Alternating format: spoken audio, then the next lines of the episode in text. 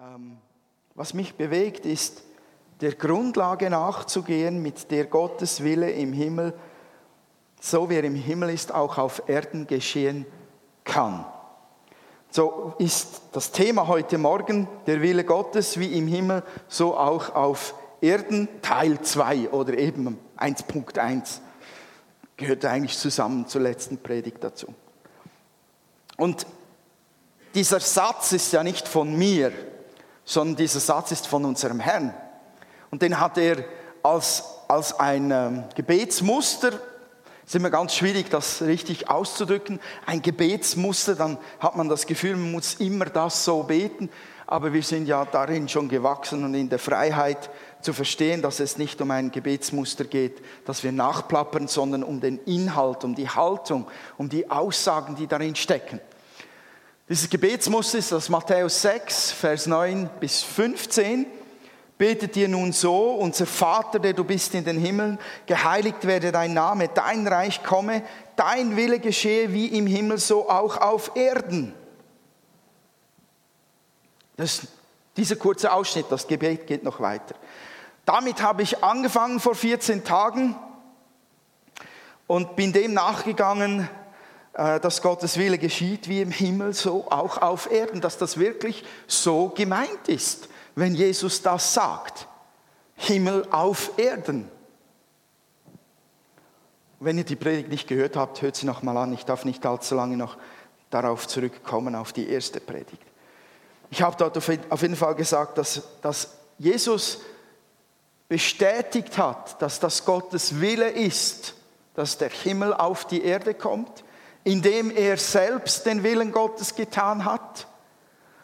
Und wenn Jesus den Willen Gottes tut und nichts anderes, dann müssen wir an Jesus sehen können, was Gott dann gemeint hat mit Himmel auf Erden. Und wir haben an Jesus gesehen, dass er zum Beispiel alle heilte, alle freisetzte, die gefangen waren, alle segnete, allen Guten, Gutes tat, sogar die Kinder segnete, sogar die Pharisäer segnete mit seiner Gastfreundschaft, mit seiner Gegenwart und so weiter und so fort. Und dass die Haltung, die er gelebt hat, ein großes Vorbild ist, zu sehen, wie die Liebe Gottes vom Himmel herabgekommen ist in der Person Jesu und allen Menschen wohlwollend begegnet ist, auch den Zöllnern und so weiter. Ihr kennt das. Und jetzt habt ihr die Verbindung zur letzten Predigt. In Jesus Christus ist der Himmel auf die Erde gekommen. Und das war sehr interessant für die Menschen. Wenn wir uns anschauen, was geschah, als Jesus wirkte, als Jesus den Himmel demonstrierte auf Erden, dann stellen wir fest, dass Jesus Tausende von Menschen angezogen hat, wie ein Magnet. Und die Zeichen und Wunder, die er tat, brachte wirklich die Bibel sagt es natürlich nicht äh, in dem Sinn als eine Zahl, sondern sie sagt, alles Volk lief ihm nach. Also Heerscharen von Leuten wurden angezogen durch die Zeichen und Wunder. Und dann gibt es ein Ereignis, das wir sogar heute Morgen hier gefeiert haben. Es gibt eine Geschichte, zu der wir einen Link machen können, dank des Abendmahls heute Morgen. Ähm, in der Jesus dann versucht, all die angezogenen Menschen, von seinen Wunden angezogenen Menschen, wirklich auf den Punkt zu führen, wirklich dorthin zu bringen, wo das Entscheidende wirklich vorhanden ist. Und dem, dem, dem, das möchte ich auch verfolgen. Die Leute hatten in Johannes im Kapitel 6 diese Frage an Jesus, was für Dinge müssen wir denn tun, um Gottes Willen zu erfüllen? Gottes Wille wird dadurch erfüllt, dass ihr an den glaubt, den er gesandt hat, hat Jesus zur Antwort gegeben. Das ist ein Satz aus einem ganz langen Kapitel. 68 Verse hat dieses Kapitel in Johannes 6. Und wenn du eine Bibel dabei hast, dann schlag sie doch auf in Johannes 6, Vers 1. Da können wir noch mal sehen, wie anziehend das Wirken von Jesus war. Im Vers 1 und 2 heißt es, Danach fuhr Jesus über den See von Galiläa bei Tiberias und es folgte ihm eine große Volksmenge nach, weil sie seine Zeichen sahen, die er an den Kranken tat. Oder im Vers 10, dort sagt uns die Bibel, dass rund 5000 Männer gegenwärtig waren in dieser Szene und da müssen wir ein paar tausend Frauen und Kinder auch noch dazu rechnen. Also eine Riesenschar lief ihm nach und dann kam die Herausforderung, diesen Leuten allen noch Essen zu geben. Und ihr kennt vielleicht die Geschichte, vermutlich alle kennen die Geschichte, dass dann tatsächlich mit ganz wenig Fisch und Brot all diese x tausend Leute gesättigt wurden. Schon wieder ein Wunder. Und das, das versetzte die Leute in derartige Ekstase, dass sie Jesus zum König machen wollten. Das ist ja auch verständlich, weil was die Leute, worum sie damals viel mehr kämpften als wir heute, das war eine gesicherte Nahrung, einen gesicherten Lebensunterhalt. Und wenn da einer kommt, der wirklich alles, was krumm ist, gerade macht und wirklich alles heilen kann, was daherkommt und krank ist und wirklich jede dämonische Macht bricht und Leute befreit, und dann uns auch noch füttert mit, mit wenig, mit ein paar Fischchen und Broten, dann können wir uns vielleicht, wenn wir das ein wenig unser so durch Geist und Seele durchgehen lassen, vorstellen, warum die Leute in Ekstase gerieten. Für sie war klar, das ist kein gewöhnlicher Mensch. Die einen sagen, es ist der Prophet, der kommen soll. Und für sie waren die Wunder und Zeichen Beweis dafür, dass jetzt dieses davidische Reich anbricht, dieses Reich Israel, das kein Ende nehmen wird und dem sich alle Völker unterordnen müssen. Darum wollten sie ihn zum König machen. Im Vers 14 steht es, als die Leute begriffen, was für ein Wunder Jesus getan hatte, sagten sie, das ist wirklich der Prophet, von dem es heißt, dass er in die Welt kommen soll. Im Vers 15 heißt es, Jesus wusste, dass sie als nächstes kommen und versuchen würden, ihn mit Gewalt zum König zu machen. Deshalb zog er sich wieder auf den Berg zurück, um allein zu sein. Warum zieht sich Jesus in einer solchen Situation zurück? Das wäre der Moment, wo man sagen müsste, und jetzt, wenn ich König über Israel bin, dann werden die Leute auf mich hören und glauben. Aber Jesus zog sich auf einen Berg zurück. Und dann kommt das Wichtigste. Es gibt so viele Verse, ich versuche es schnell zu erzählen. Das Wichtigste, das uns den Himmel auf die Erde bringt, das uns den Willen Gottes erkennen und tun lässt, das kommt dann. Denn nach der Speisung der 5000, da geht es ganz krass weiter. Also Jesus geht weg, die Jünger müssen alleine über den See im Boot und dann läuft Jesus auf dem See ihnen noch entgegen. Das ist mal ein Ereignis, das geschieht. Könnte man noch kurz darüber predigen, lasse ich jetzt sein. Dann gibt es die krasseste Predigt von Jesus in der nächsten Begegnung. Die Leute suchen ihn überall, sie hetzen ihm nach und sie finden ihn tatsächlich am anderen Seeufer und natürlich geht's los, wie kommst du hierher und all das Zeugs. Und dann, dann, wollen sie wieder, dann wollen sie wieder etwas sehen. Und dann sagt Jesus im Vers 35, ich bin das Brot des Lebens. Wer zu mir kommt, wird nie mehr hungrig sein und wer an mich glaubt, wird nie mehr Durst haben. Also da macht Jesus klar den Link von diesen, ich sag's mal, von diesem Event oder ereignisbezogenem hysterischen Getue von den Leuten. Wow, Kranke werden gesund, Lahme gehen, Blinde sehen und so weiter macht Jesus den Link von diesem kurzen, herrlichen, eindeutig herrlichen Moment, macht er den Link rüber zur Ewigkeit. Von diesem Fisch- und Brotessen, wo Tausende satt wurden für den Moment, macht er den Link rüber in die Ewigkeit und sagt, wer von diesem Brot isst und trinkt, der wird nie mehr Durst haben oder Hunger haben.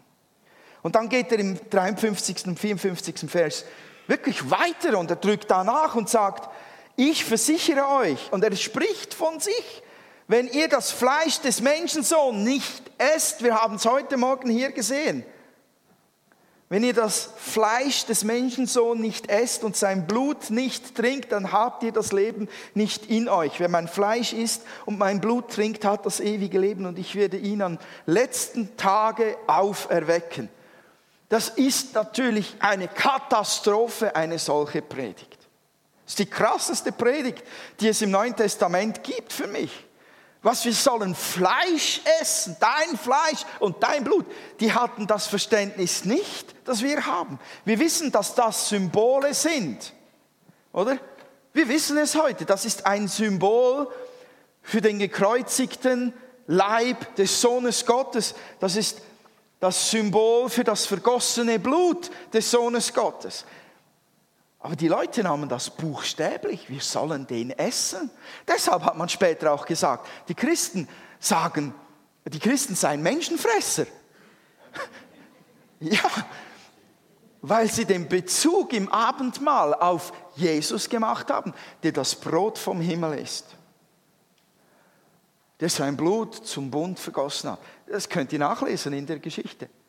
Dieses Gerücht ist historisch verbrieft nicht in biblischen Büchern, sondern in menschlichen, weltlichen, historischen Büchern ist verbrieft, dass die Leute dachten, die Christen seien Menschenfresser.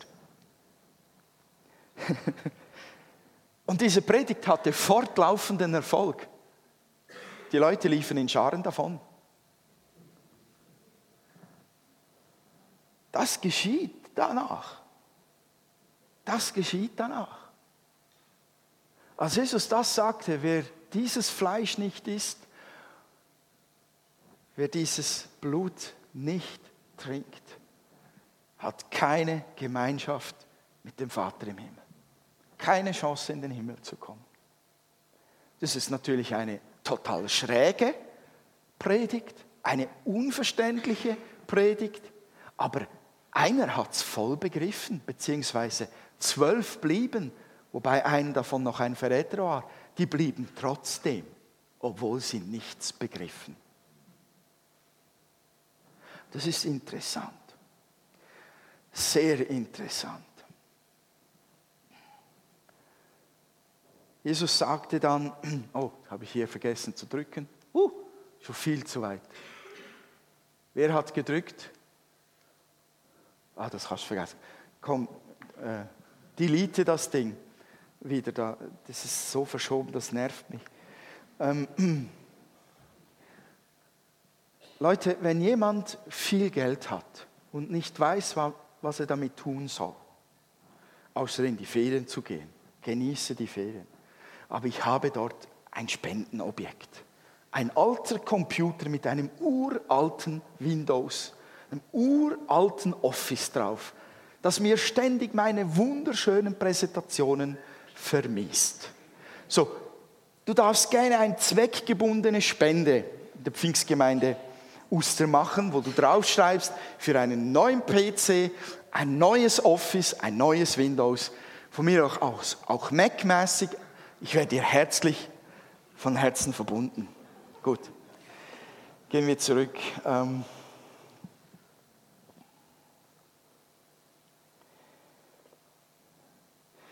Diese Predigt schockte die Menschen nicht nur, weil sie nicht verstanden, um was es ging, sondern weil sie vielleicht gerade auch gemerkt haben, es geht um mehr.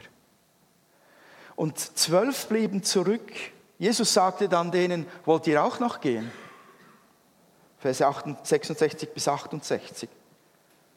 Wollt ihr auch weggehen? Und Petrus sagte, Herr, zu wem sollen wir gehen? Du hast Worte, die zum ewigen Leben führen. Und wir glauben und haben erkannt, dass du der Heilige bist, den Gott gesandt hat. Was ist eigentlich da geschehen? Warum laufen die Leute in Scharen davon?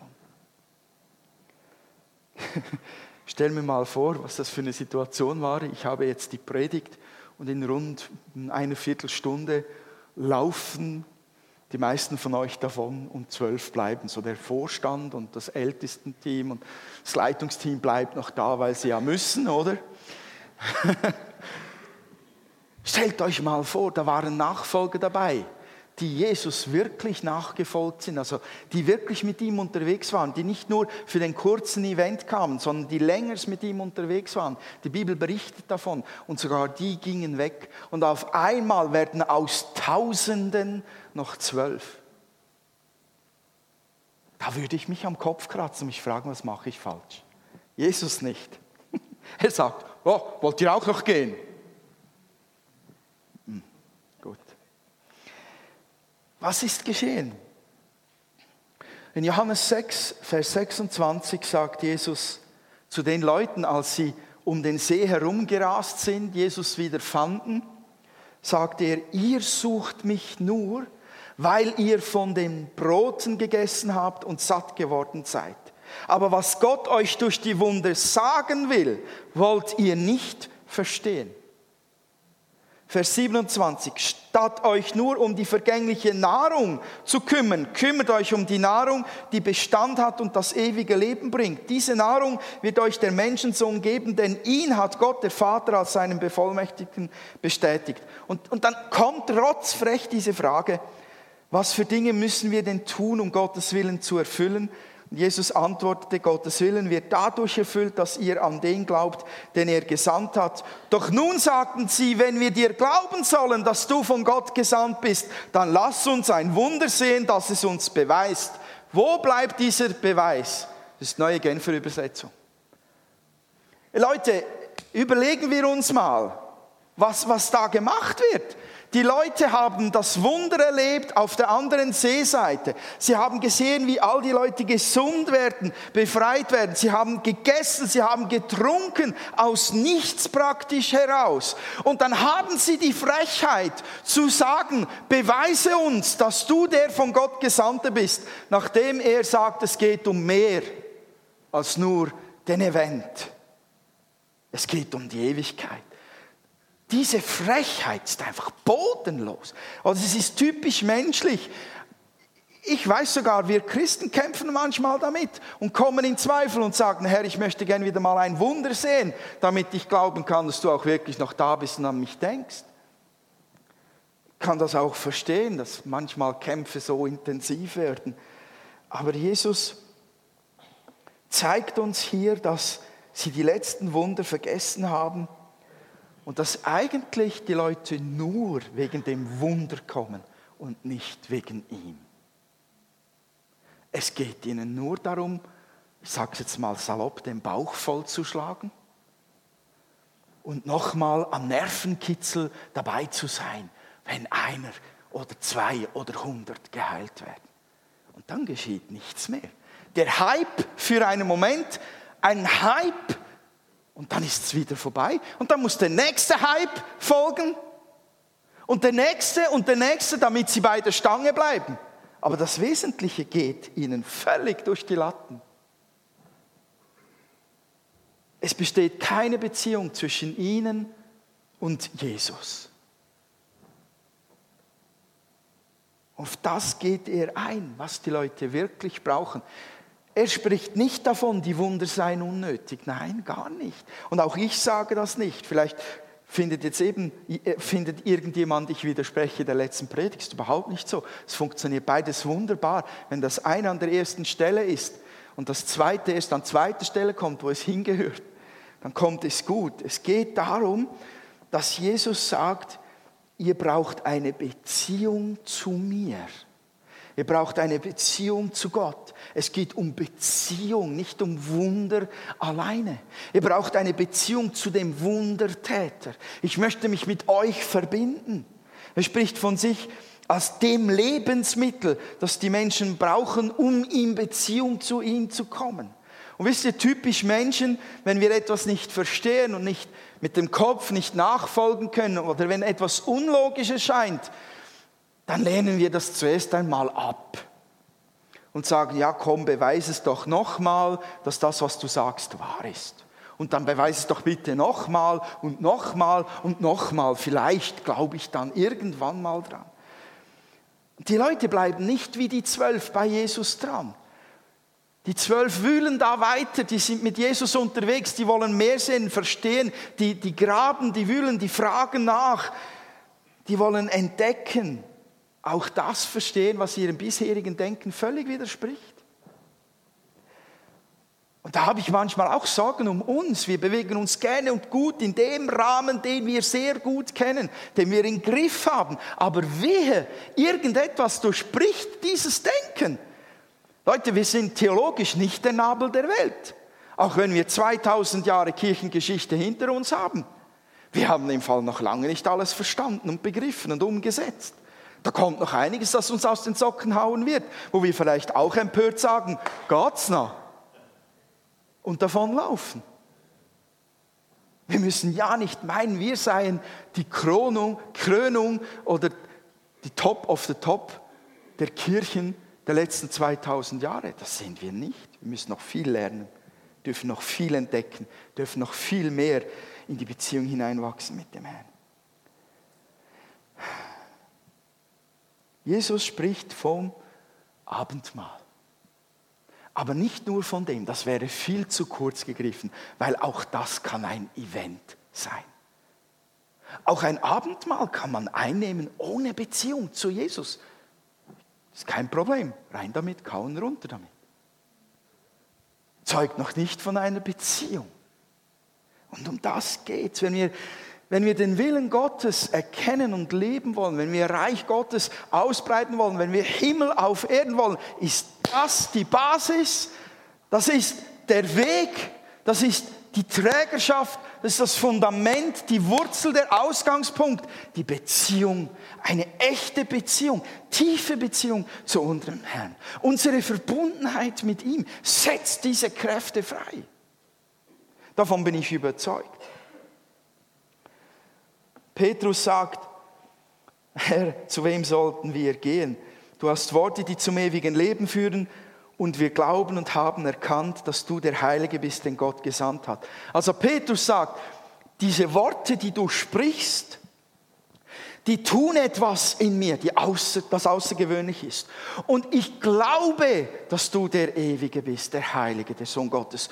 Und ich habe erkannt, also ich habe gehört, ich habe geglaubt und ich habe erkannt. Petrus ist eine Beziehung eingegangen mit diesem Herrn. Seht ihr diese Steigerung? Weil gehört haben viele die Worte Jesu. Aber nicht viele haben geglaubt. Und noch weniger haben erkannt, was der Petrus erkannt hat. Petrus ist wirklich da tief hineingekommen. Und auch wenn er vermutlich das Essen von Jesus nicht versteht, sagt er, ich bleibe bei dir, ich vertraue dir, ich brauche niemand anderen. Du bist das Zentrum für mich. Du bist das, was ich brauche. Ich bleibe an dir dran, auch wenn wir wissen, später versagt er.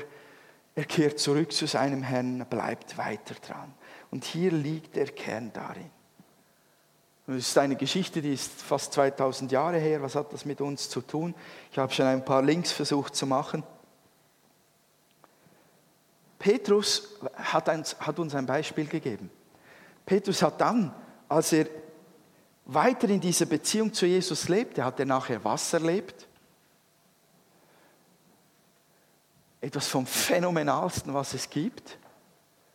Sein Schatten fällt auf Leute und sie werden gesund. Und das kommt aus der Beziehung zu Jesus. Weil die Kraft Gottes im Heiligen Geist, die Gegenwart Jesu und des Vaters im Heiligen Geist in diese Beziehung hinein gehört und lebt. Das ist die Ausgangslage dafür, dass Schatten heilen kann. Das ist die Ausgangslage dafür, dass jemand beten kann und es geschieht tatsächlich etwas. Das ist der Kern.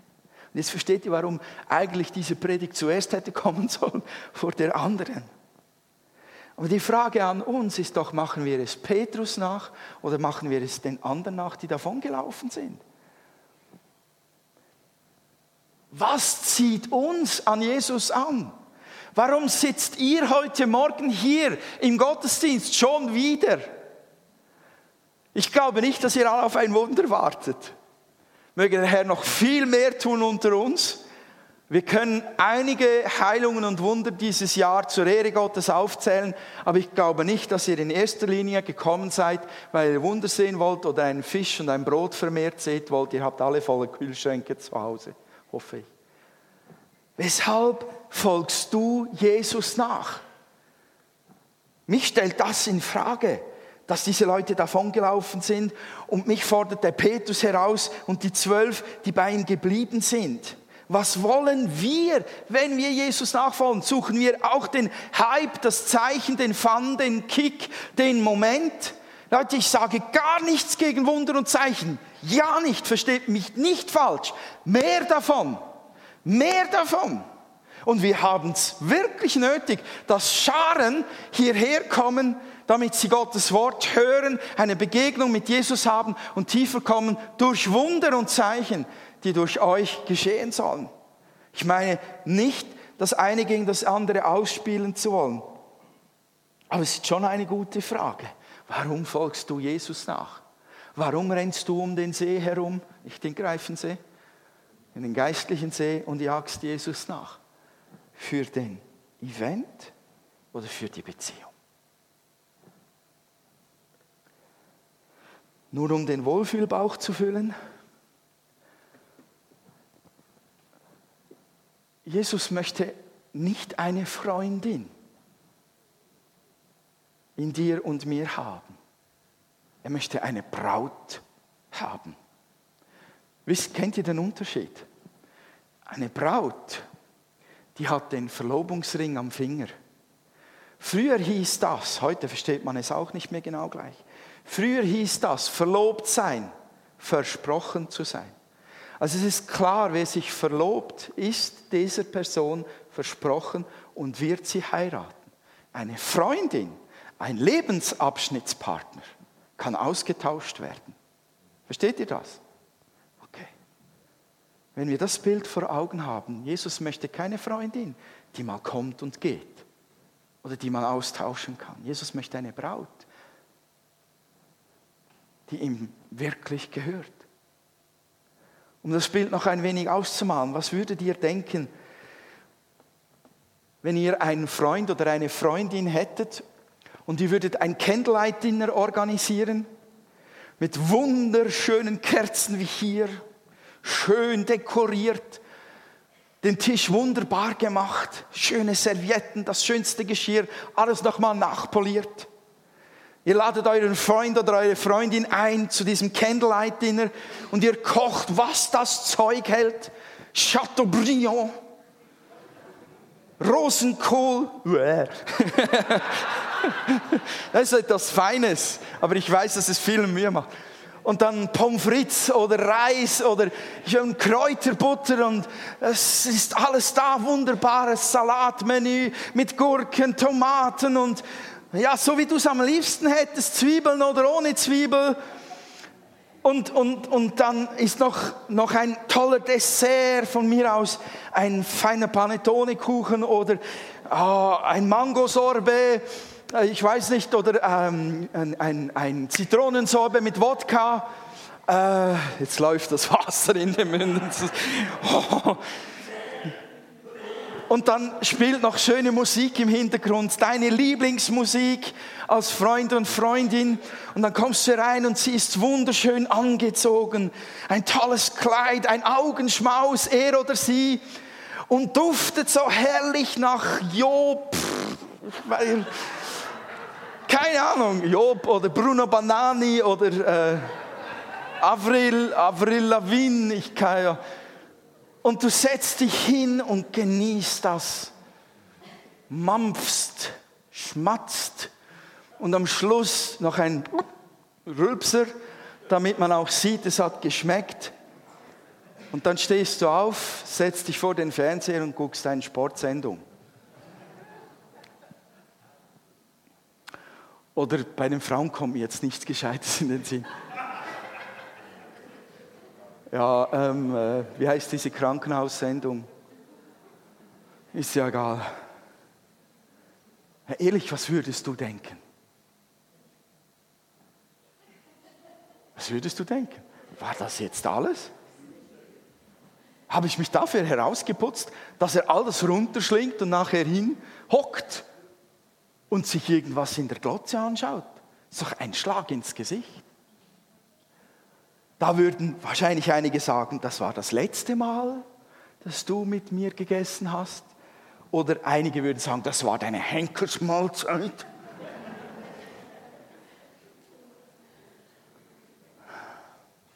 Da muss doch mehr kommen, da geht es doch um was? Wenn ein Freund eine Freundin einlädt und so ein Brimborium veranstaltet, da geht es doch darum, dass man Beziehung aufbaut, oder? Natürlich will man beeindrucken, aber da geht es um Beziehung. Ich will mehr als nur, dass du das isst und trinkst und satt dann ins Bett fällst und schnarchst. Es geht um Beziehung. Und ich vergleiche das ein wenig mit diesem Event-Denken dieser Leute damals. Und es ist auch eine Einladung an uns, die Jesus damit weitergibt. Er sagt, ich möchte wirklich mit dir Gemeinschaft leben. Ich möchte dich nicht nur einfach satt machen für den Moment, sondern ich will Gemeinschaft haben mit dir. Ich bin alles, was du brauchst. Warum folgen wir Jesus nach?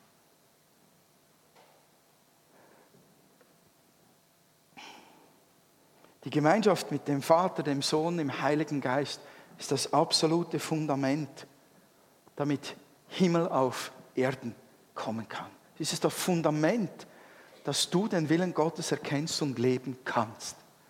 Das ist das Fundament Beziehung. Darum sagt auch der Jakobus, sucht die Nähe Gottes, dann wird er euch nahe sein. Wascht die Schuld von euren Händen, ihr Sünder, reinigt eure Herzen, ihr Unentschlossen nennen. Weil es um Beziehung geht. Weil diese Dinge uns nicht im Weg stehen sollen. Nicht, weil Gott findet, ich muss jetzt das ansprechen und euch strafen, sondern weil er möchte, dass die Beziehung ungetrübt ist.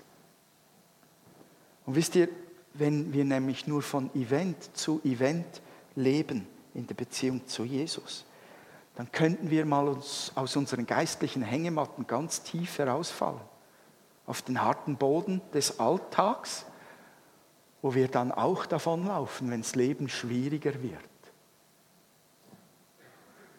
Genau dort drin will auch Jesus deine Liebe sein, dein Bräutigam sein. Will er dein Trost sein, will er deine Stärke sein, will er dein Friede sein, will er deine Ruhe sein, will er deine Gnade, deine Weisheit, deine Führung sein. Die Beziehung, um die geht's. Was du brauchst, ist alles in Jesus.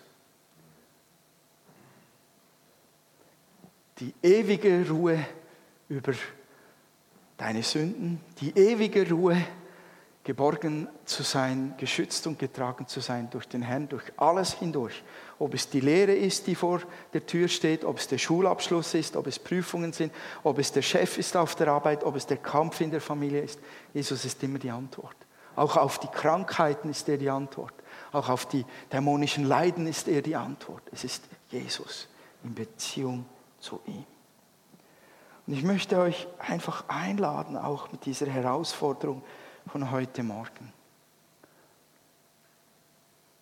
Geh doch einen Moment in dich und überprüfe deine Beziehung zum Herrn. Ich weiß, das Abendmahl haben wir schon gehabt. Es ist ein heiliger Moment, ein wunderbarer Moment, wo wir das auch tun können. Das Abendmahl haben wir schon gemacht, gehabt. Jetzt machen wir es nicht wegen dem Abendmahl, sondern wir machen es wegen uns. Ich möchte euch ein, ein, zwei Minuten geben, um wirklich still zu sein und euch zu fragen, warum folge ich Jesus nach? Und ich lade dich ein, wenn du Jesus gar noch nicht kennst, wenn, wenn du vielleicht das erste Mal in einem solchen Gottesdienst bist, und das erste Mal so etwas so gehört hast, dann ist das heute Morgen eine Chance für dich, wirklich in eine Beziehung zu diesem Herrn zu kommen. Kannst sagen, wie Petrus, ich habe Worte von ewigem Leben gehört und ich spüre, da steckt was dahinter und ich möchte in Beziehung kommen, weiß nicht genau wie, aber ich mache es wie Petrus, ich glaube an dich, Jesus. und ich möchte dich erkennen, hilf mir dabei. Es wäre ein einfaches Gebet für dich. Ich gebe dir dazu Gelegenheit. Ich möchte, dass wir einen Moment still sind. Ich schließe den Moment dann ab oder führe ihn weiter.